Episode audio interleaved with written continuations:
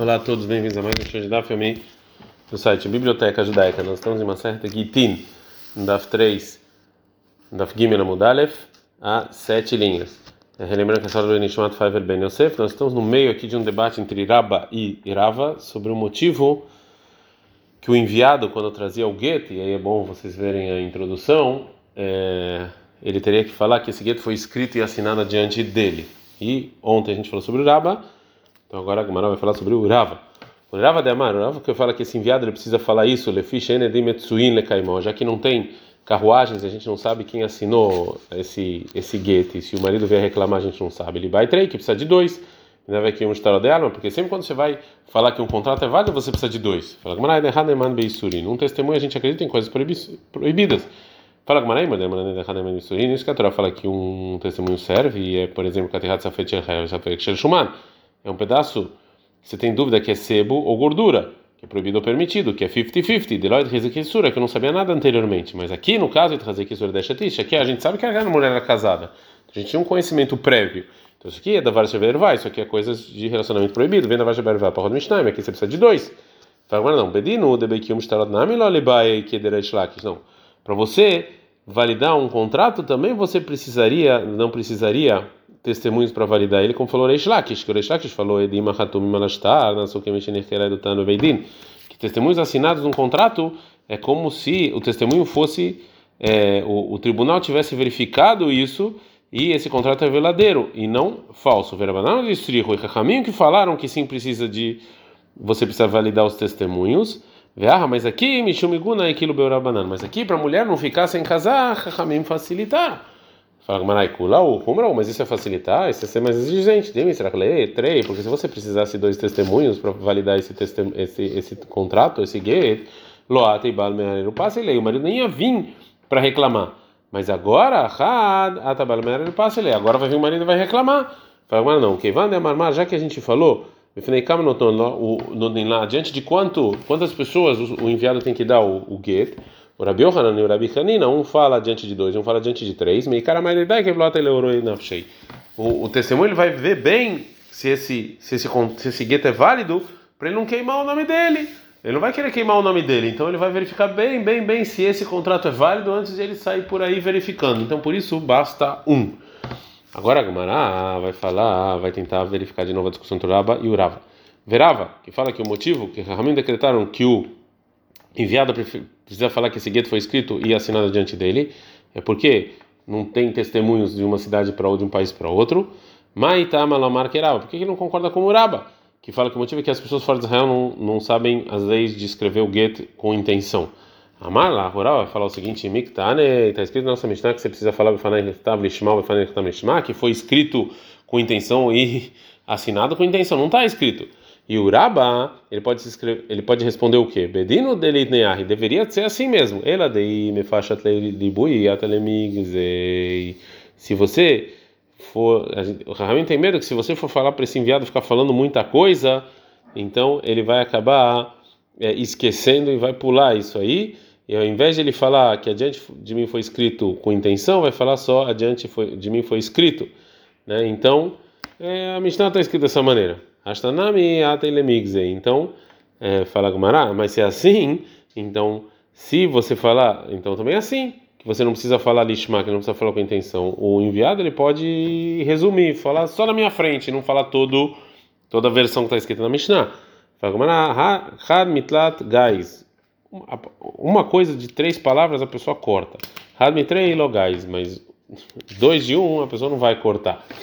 E Uraba, que ele acha que os Rahamim decretaram falar diante de mim foi escrito, porque tem medo que não foi escrito o get na, na Lishma, como deveria ter sido escrito. Maitama Makerava, por que ele não concorda com Urava? Amala vai falar o seguinte: que ele pode te falar? Imken, se realmente o, o enviado tem que falar que foi escrito e assinado para é, validar o get, né, que ele viu realmente isso, Nitei, a Mishnah devia ter falado, Befanai Nechtam Betulos, diante de mim foi assinado. Befanai Nechtam falando, por que, que, tem que ter, por que, que o enviado tem que falar também foi escrito diante de, mim? Shmamina, para nos ensinar que foi escrito da maneira correta. E o Rav pode responder o quê? Bedino de seja, a Mishnah poderia falar só realmente a assinatura. Ele é mas se tivesse feito isso, a pessoa ia confundir com os demais contratos, com um testemunho só, que ele conhece as assinaturas dos testemunhos para valer esse contrato. Portanto, para a pessoa não, não errar e se confundir, Rahamim decretaram também foi escrito, e nisso vai estar claro que isso que ele está falando foi escrito e foi assinado é algo especial para o get. E o Rabá, ele pode contestar a resposta e falar, me dá, ou seja, não, o que o enviado está falando não é parecido com o contrato. Ratam lá sobre o sobre contrato e a Dina, a gente sabe que essas pessoas foi assinado. Assim que a pessoa tem que falar. Yaha e aqui, Befana é adiante de mim. E segunda diferença lá, e Shalomeimna, a mulher não.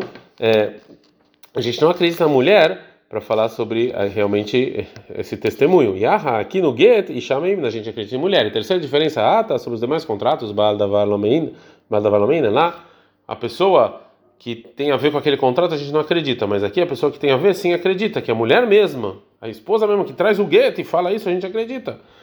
Urava marlaha, urava pode responder o que? Atuaha, ou seja, aqui no gueto, que amre e se vem os enviados que trazem o gueto e falam a gente eles falam com outra linguagem, a gente fala, a gente sabe que nem para você validar qualquer contrato Milomeimna, a gente não acredita neles, já que se eles falassem a gente sabe, a gente acredita nele igual a qualquer outro contrato, eles vão trocar com a validação de qualquer outro contrato e vai falar que vai precisar de um testemunho só. Por isso, então, na Mishnah também fala que ele tem que mudar o linguajar e fala também adiante de mim foi é, as, escrito também. A vai falar sobre a opinião do Raba. O Leraba, que ele falou que o motivo que o enviado precisa falar que foi escrito e assinado diante de mim é Fishen Beikin, porque as pessoas fora de Israel não, não, sabem a lei de escrever o contrato de separação com intenção. E então, se é assim, que precisa ser lishma, é, segundo a opinião dele, man aitana. Quem é o Tana da nossa Mishnah? De baiktiva lishma que você precisa escrever o get em nome da mulher, o bai, e também ele precisa, a gente está no Daf Gimel Bet, hatimalishma, também precisa assinar é, pensando na mulher que está sendo separada, e por isso o testemunho precisa, o enviado precisa testemunhar as duas coisas. Agora a mulher vai falar, é, por que, que a gente não pode falar que o Tana nossa Mishnah Rabi Meir? Se você falar que é Rabi Meir, que ele fala que o principal do contrato é a assinatura, ele é o Tana nossa Mishnah, então Hatimabai, Ktivalabai, precisa só assinatura e não um escrito, né? Não, como está escrito na Mishnah mais adiante.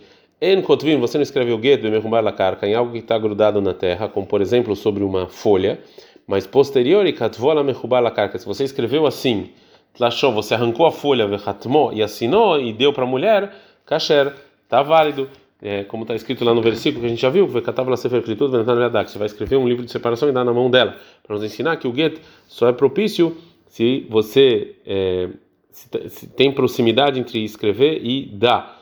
E não foi feita nenhuma ação entre escrever e dar para a mulher. Mas entre a ação e dar, você precisa fazer uma ação, como por exemplo arrancar essa folha, o get está inválido. De qualquer maneira, Meir ele fala que esse, esse get que ele foi arrancado depois de escrito e assinado e dado está válido, porque segundo a opinião dele, a, o escrito que está escrito, o escrito que está no versículo vechatav é a assinatura, né? Então está aprovado na nossa Mishnah que segundo Rabi Meir, todas as leis do get é só na assinatura e não na escrita. Portanto, segundo a opinião dele, a assinatura tem que ser com intenção, mas não a escrita. Então, nossa Mishnah, que precisa também a, a escrita e também a assinatura, não é como Rabi Meir. E se é como Rabi Lazar, que ele fala que pela Torá, um get que não tem testemunhos assinados está propício, ele é o tanto nossa Mishnah tem outro problema, que tivabai, hatimalabai, você precisa escrever e não assinar, é o contrário. Verritei malelam Rabi Lazar, e se você falar que realmente o tanto nossa Mishnah é Rabi Lazar, verrilabai Rabi Lazar hatimalishma, isso que o Rabi Lazar fala que não precisa assinatura com intenção é pela Torá, mas Rahamim sim precisam. Você não pode falar isso. Ah, por quê? Está escrito mais adiante: Drabanan. Três Gitin então é, inválidos pelos rabinos a priori, segundo está na cama lá. E um desses Gitin é um Get que ele não tem assinatura. Rabbi Lezer discute com Tanakama e acha que mesmo a priori pode, pode dar esse Get. Velobai Rabbi Lazar Hatimah Lishma. Rabbi Lazar fala que não precisa de assinatura com intenção, não precisa, acabou. Detendo, como está escrito na Mishnah lá, Shloshá Gitin Psulim. Três Gitin então inválidos pelos, até pelos rabinos. Vem Nisete, se a mulher recebeu gueto e casou é, com eles depois, com outro marido, e teve um filho, ele está propício. Mesmo que a priori não pode casar com isso. Né? E esses são os três gitin. E. Se o marido escreveu o get nas mãos dele, vem na lavedim, não tem testemunhos. Veja lavedim, não tem testemunhos, vem bosman, não tem o, a data. É, Yesh bosman tem a data, vem boela errado, só tem um testemunho, era ele, shoshagitin psulim, esses três guetam inválidos pelos rabinos, mas pela Torá está válido. Beminicete se casou, o filho está válido. O Rabelazar ele discute e fala: mesmo que não tem testemunho, ela labifneidim, mas deu adiante de testemunho, está válido. Vegové, é, e a pessoa que fez um empréstimo com esse contrato, ele pode pegar do mesmo de uma terra que já foi vendida. Porque os testemunhos só assinam sobre esse get para um conserto do mundo, né? Ou seja, não não porque tem que assinar, e sim porque todos os contratos assinam. Então também aqui é, eles assinam, né? Para para a pessoa que receber esse contrato, né? Ou seja, a pessoa que fez o empréstimo, a mulher, se falece uh, os testemunhos que viram o contrato ser passado é, não tem não tem nada. Então pelo menos tem alguém assinado, né? Tem alguma prova. Então a gente viu que o Rabi Lazar ele ele valida até de maneira rabínica um get que não tem assinatura. Então óbvio é, que se um get que não tem assinatura não está inválido, mesmo se essa assinatura não for feita com intenção, ele está válido como a gente falou. Portanto, a gente não pode falar que a nossa Mishnah, que você precisa escrever e assinar com intenção, é como o Rabi Lazar. Então agora a Gemara vai tentar trazer uma resposta. Vê lá então é o Rabi Meiri. E é, é o nosso Mishnah como Rabi. Vê lá vai Rabi que tiver Ishma, me deu Então talvez o Rabi Meir, pela Torá, fala que não precisa se escrever a, o get com intenção.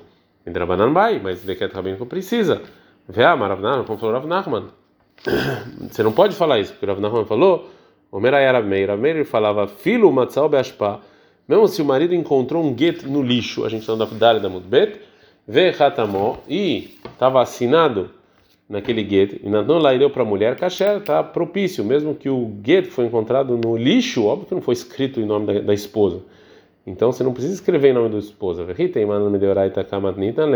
E você falar que o que falou Rav Nachman, que Rav Meir que encontrou um get no, no lixo está válido, isso aqui é pela Torá, mas Rahamim falam que está inválido. E aí se é assim, o Meir var Torá me bailei. Por que está escrito Rabi Meir falava? Devia ter escrito pela Torá e não Rabi Meir. Então daqui a gente vê que o é, Rabi Meir ele é, ele fala que você não precisa nem pela Torá nem por nada é, o, a escrita é, com intenção. Então volta a pergunta, a opinião de Raba. Quem é o Tana que ensina na nossa Mishnah que o enviado precisa falar que foi escrito e foi assinado com intenção. Não dá nem o Rabi Meir, nem o Rabi Eliezer, ele tem que encontrar algum Tana aí. A gente está no meio do debate, mas esse aqui realmente é o melhor lugar para a gente parar. Então vamos ter que parar por aqui. E amanhã vocês verão quem é o Tana em que o Raba se apoia a opinião é, dele. Ad -kan.